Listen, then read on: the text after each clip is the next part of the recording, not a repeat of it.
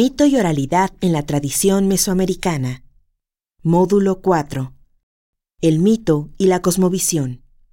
Tercera parte. Tenemos otros mitos, muchos otros mitos, en el que nos cuentan lo mismo. Funano de tal hace tal y tal y tal y tal, y de repente muere, y después de la muerte se convierte en tal cosa, y desde entonces hay estos seres.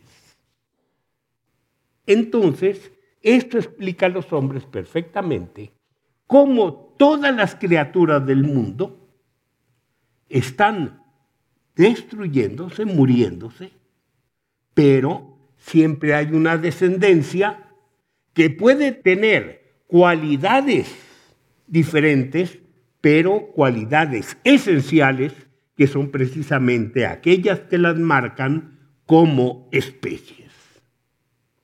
Es un pensamiento bastante lógico. Pero para esto se necesita crear toda una cobertura bellísima de aventuras que guarden el secreto del ciclo de la vida y de la muerte de todas las criaturas. Porque los dioses mueren, pero nunca dejan de existir. Simplemente pasan a otra etapa, la etapa de la muerte. Y la parte interior de cada ser no muere, la parte divina no muere, simplemente hace un movimiento cíclico. Entonces, vamos a ver qué pasa en ese lapso. Hay una parte de la etapa mítica que es la limitánea, es la que está rozando con el anecúmeno, está rozando en tiempo-espacio con el ecúmeno. Esta parte limitánea es la que ordena las cosas y crea el tiempo y establece las leyes de este mundo. Todo eso lo hace el sol. Y de esto no hay una lista grande que, que especifique toda la legislación. Trataré dentro de algún tiempo de hacer una de aquellas transformaciones que el sol produjo. Primero, los dioses del ecúmeno han de morir para transformarse en criaturas, ya lo vimos. Todos los seres han de estar cubiertos por una cáscara en el ecúmeno, la cáscara se gasta y se destruye. De la muerte y del deterioro de la cáscara, el primer caso es el del sol. El sol todos los días muere y todos los días nace. Incluso en la cosmovisión estrictamente maya se pudre totalmente en el mundo de la muerte y vuelve a surgir limpio ya como un nuevo ser. Entonces, el sol es el que pone el ejemplo. La muerte de todos los seres y el trabajo de todos los seres. ¿Por qué?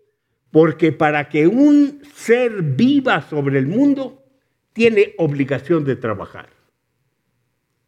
Y esto, claro, comprende a todas las criaturas, pero también a los dioses. ¿Por qué? Porque el sol es el primero en trabajar.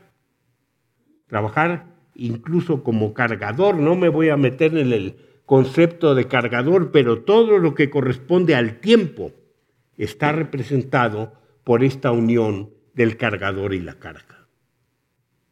El sol trabaja. El trabajo en el ecúmeno cansa y los seres gastados han de reponerse con el alimento y el descanso. Aunque sean dioses, tienen que alimentarse. ¿Quién los alimenta? El hombre que es el ser creado específicamente para alimentar a los dioses. Entonces es ahí donde se ve la necesidad de la adoración del hombre a los dioses. El Dios es un ser que necesita.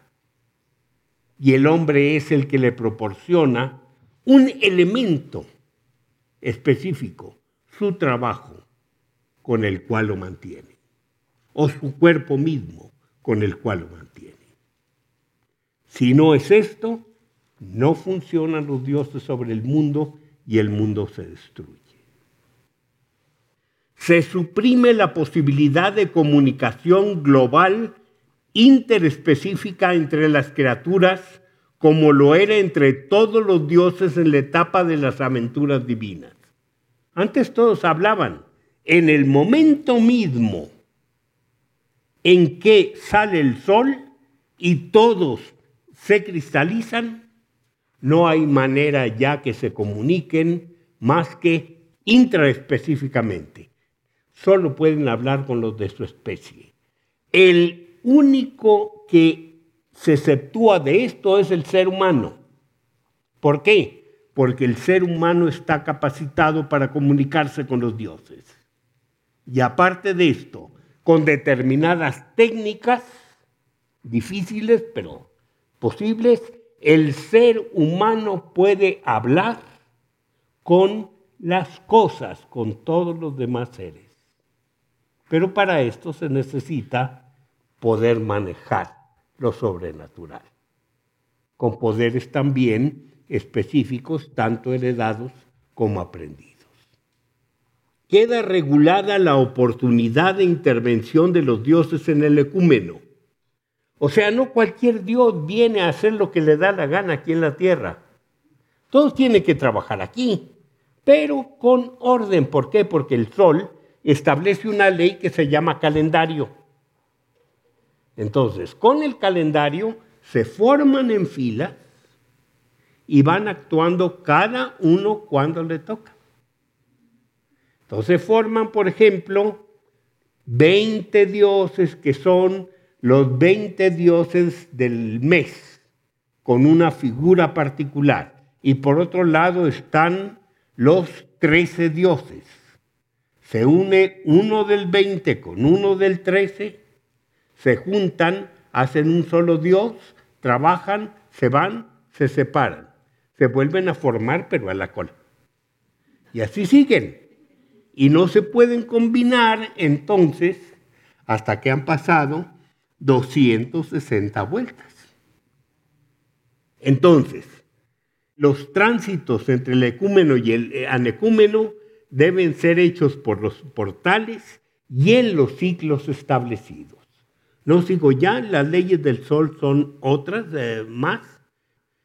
Vamos a hacer una síntesis. ¿Quiénes son entonces los personajes de los mitos? La aventura mítica encubre como animales, hombres animales, los hombres de antes, así se dice, los ancestros o simplemente los hombres de otra época, a los dioses que en la etapa procesual del mito son seres proteicos cuyas formas definitivas adquieren en el momento final y son solidificados por el sol. Al perder su calidad proteica para transformarse en criaturas, ya no podrán comunicarse interespecíficamente. Vamos a señalar dos pequeños casos. Un mito mije, porque antes hablaban todas las cosas, sí, antes, antes de que saliera el sol. El venado, el temazate, o sea, el venado pequeño, el jabalí, eh, la piedra, el palo, el agua, todo hablaba hasta que salió el sol. ¿Qué dice el mito Triqui? Después del diluvio. Aquí no se va a hablar de los dioses antiguos como dioses, sino como niños. Todos eran niños. Los niños salieron y vinieron a vivir otra vez a Copala, pero se volvieron ratones y no sabían hablar palabras. Después se volvieron changos y tampoco sabían hablar palabras. O sea, es otro grupo. Después se volvieron hombres y ya podían hablar palabras. Entonces la palabra es una de las características básicas del ser humano porque es precisamente como puede comunicarse con los dioses. Entonces, hay un mito tricky muy bonito también como este, pero dice, cuando sale el sol, las voces se les fueron a la panza. Y entonces, hablando desde la panza, pues nada más rugen o nada más, pero no hablan, ya no pueden hablar. Hay muchos mitos de esos, muchísimos que nos hablan de cuando estos seres pierden toda posibilidad de hablar como los hombres. Entonces, ¿a dónde van los dioses una vez salido el sol? Algunos de los dioses tienen a partir de la creación la función de elementos, elementos de aquel aparato enorme, meteoros, dinamizadores del aparato cósmico. Por ejemplo, los cuatro pilares cósmicos. Los meteoros luminosos, como es el rayo, los meteoros acuosos, como la lluvia, en fin. El fuego, el agua, los guardianes. O sea, hay dioses que se vienen, a instalar al mundo para convertirse en chanes. En plural, chaneque. Chaneque es plural de chane. ¿Qué quiere decir chane? El dueño. Son los que guardan los manantiales, son los que guardan los ríos, los árboles, los que están en las distintas partes de la naturaleza para evitar que los hombres hagan un mal uso de las cosas. En fin, otros de los dioses se hacen, ya lo vimos, criaturas como qué, como las estrellas, como los astros, como los animales, los vegetales, los minerales. Otros tienen una función muy rara. Quedan como ancestros o padres, madres o sea, son guardianes, pero guardianes de su propia especie. ¿Cómo podemos identificarlos? A veces son mucho más grandes que la especie. A veces son muy blancos, blancos. Otras veces tienen una coronita de oro. Viven en todas partes, pero básicamente en el monte sagrado, desde donde controlan que nadie haga mal uso de su especie. Cuando se ofenden se van. Y entonces toda una región queda desprovista de esa especie. Lamentablemente en nuestros días esos mitos abundan. ¿Por qué? Es la forma que se tiene de explicar que las especies, lamentablemente, van desapareciendo de muchas regiones. Otros de ellos se hacen flujos periódicos o irruptores en el mundo, tiempos, fiestas, catástrofes, digamos cometas, eclipses, días, meses, años. Otros de ellos quedan instalados en los umbrales del mundo con salida y entrada del ecúmeno al anecúmeno constantemente. Por ejemplo, los peñascos. Curiosamente, esto es muy, muy importante. Este Bernal representa un dios que quedó ahí también vigilando. Y esto es muy, muy frecuente, obviamente, en el mundo andino, no nada más en Mesoamérica. ¿Por qué? Porque allá tienen una cantidad enorme de montañas. O quedan como huemas. Están ahí, por ejemplo, los dioses patronos, estos que cuidan a sus especies, muchas veces están dentro de las piedras. ¿Cómo se sabe que están ahí? Simplemente porque tienen una forma especial, los hombres las identifican las levantan, saben que dentro hay gigantes o enanos. Muchas veces se les concibe como gigantes o como enanos. Y entonces se les puede tener, por ejemplo, entre los otomíes, en la casa, en canastas especiales, muy bien atendidos, alimentados, porque se les hace ofrenda. Los domingos se les cubre muy bien que no les dé la luz, los llevan a la iglesia, oyen misa y ya los regresan a su casa. Está muy presente esta idea, mucho más presente de lo que se cree. Otros, por último, son residuos del tiempo mítico. ¿Dónde andan? Ocultos en la selva, como monstruos, como fieras, como gigantes, algunos de ellos incluso con los pies volteados hacia atrás, cosa que representa un gran problema para los cazadores que siempre se despistan porque no saben para dónde van caminando estos seres. ¿Cuál es el resultado? Que todo tiene alma y con todo se tiene que tratar como un ser con alma. Todos tenemos que disponer de determinados seres, pero le está permitido al hombre usar de esos seres con moderación, incluso con prohibiciones muy establecidas de ir más allá de esos límites. Les voy a poner un ejemplo. La sirena, que aunque la representen ahora con la figura muy europea, ya existía como concepción antes de la llegada de los españoles. Algunas veces no es pez, sino serpiente, pero tiene esta idea de guardiana de los peces. Si alguien pesca y lleva los peces a su casa, tiene que usar aquellos peces como comida para su familia. Si la lleva a la otra familia, que no es la legítima, queda endeudado por todos los hijos de la sirena que mal usó. Si vende los peces, aquello también constituye una deuda. Y esas deudas a veces tienen que pagarlas con la vida de sus propios hijos. ¿Qué es lo que nos dice Madsen de aquí del sur del Distrito Federal?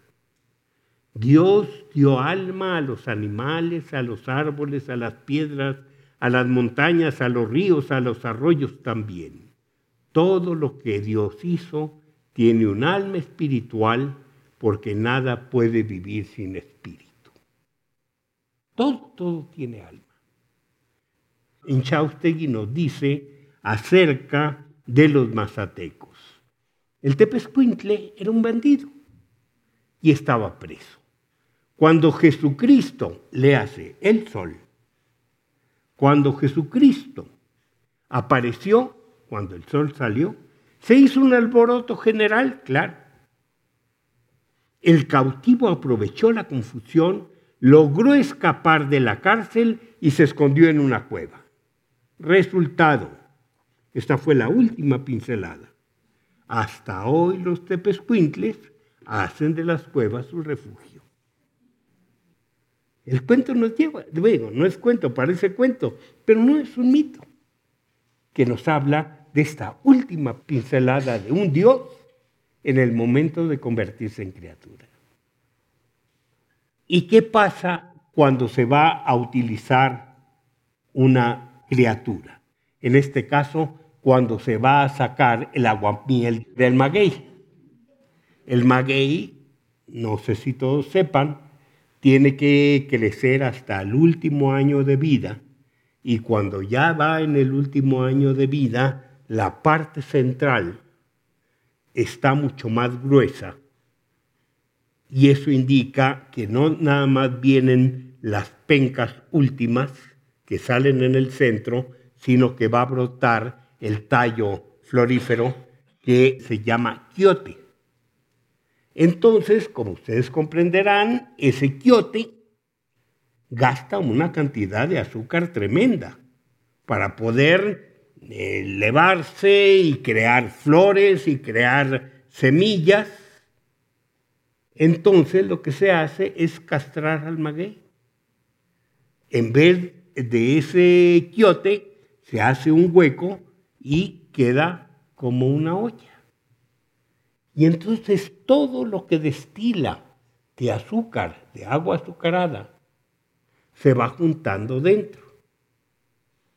El hombre llega, saca el aguamiel, pero tiene que usar una, un instrumento para raspar toda la cicatriz que se forma, para que vuelva a destilar y para que pueda recoger eh, al día siguiente. Entonces lo que pasa es que en el momento de aquel ejercicio las manos tocan la superficie eh, interna del maguey y esto puede producir algunos problemas, algunas enfermedades, sobre todo cutáneas. ¿Cómo se hace para evitar estos problemas? Decirle al maguey simplemente, no me dañes, tengo necesidad de hacerlo con un discurso que usa indistintamente el tú y el usted, que es muy frecuente. Vamos a ver qué se le dice. Discúlpame que en este momento te voy a cortar y perforar su seno. No quiero que te sientas porque te voy a herir y por lo tanto no quiero que me causes enfermedades como comezones, hinchazones, calenturas y otras enfermedades que pueden venir de ti. Por eso, Maguey Eterno, dueña de las comezones, te ruego y te hago ofrendas antes de herirte, en nombre del Padre, del Hijo y del Espíritu Santo. Amén. Sí se habla. En este caso no se entiende el lenguaje del maguey, pero cuando menos se le puede orar como aquel que ora a los árboles y les dice, no tengo sangre, no tengo color. O sea, no te me vengas encima queriendo beber mi sangre, yo no tengo sangre, tratando de engañarlo en la oración. Todo esto vamos a encontrarlo en el siglo XVII, explicado precisamente por Ruiz de Alarcón, Hernando Ruiz de Alarcón. Dice, el fundamento que para esto tuvieron fue una tradición que corría entre los indios, es a saber, que había dos mundos o dos maneras de gentes. El primero, en que el género de hombres que hubo se transmutaron en animales y en el sol y en la luna, y así el sol y luna y animales atribuyen ánima racional, hablándoles para sus hechicerías, como si entendiesen, llamándolos e invocándolos con otros nombres para sus conjuros, como más largamente se dirá en su lugar. Antes había hombres, pero eran otros hombres de otro siglo, o sea, de otra época. Y para fundar la adoración del sol cuentan una fábula al modo de Metamorfoseo de Ovidio, que refieren brevemente. Dicen pues que para transformarse los de aquel siglo en las cosas que ellos mismos habían de ser en el segundo, habiendo de ser la transformación según los méritos de cada uno, se mandó a hacer una muy grande hoguera para que después de muy encendida, probándose en ella, adquiriesen méritos para la dicha transformación con ley establecida que por medio de aquel fuego alcanzarían honra y excelencia y quedarían señores de lo superior en el siglo segundo. Se está refiriendo particularmente a dos seres, a dos dioses. Los dos dioses que se lanzan en las dos grandes hogueras de Teotihuacán y uno queda transformado en sol y otro queda transformado en luna. Entonces, tendríamos como características, en el tiempo-espacio del mito, las cosas son blandas. Primera, la salida primigenia del sol, calor y luz solares. tiempo, espacio mundano, solidificación. En el espacio del mito, aventuras divinas. En la salida primigenia del sol, cese brusco del mito. Los mitos se acaban abruptamente cuando sale el sol. Y captura de los dioses en el ciclo vida-muerte. En el espacio-tiempo del mundo, protoseres mundanos, salida primigenia del sol, creación de los seres mundanos, tiempo-espacio mundano, existencia de los seres mundanos en el ciclo vida-muerte. O sea, un resumen de lo que hasta ahora hemos visto. ¿Qué es lo que dicen los mazatecos refiriéndose a esta creación? Las cosas como están ahora, como están las plantas, para darle fuerza al enfermo. Todo viene desde el principio, del nacimiento del universo, cuando se creó la naturaleza. Cuando apareció el día, todo estuvo preparado para resolver. Bonita manera de decir, desde aquí lo que está así, así queda ya definitivamente.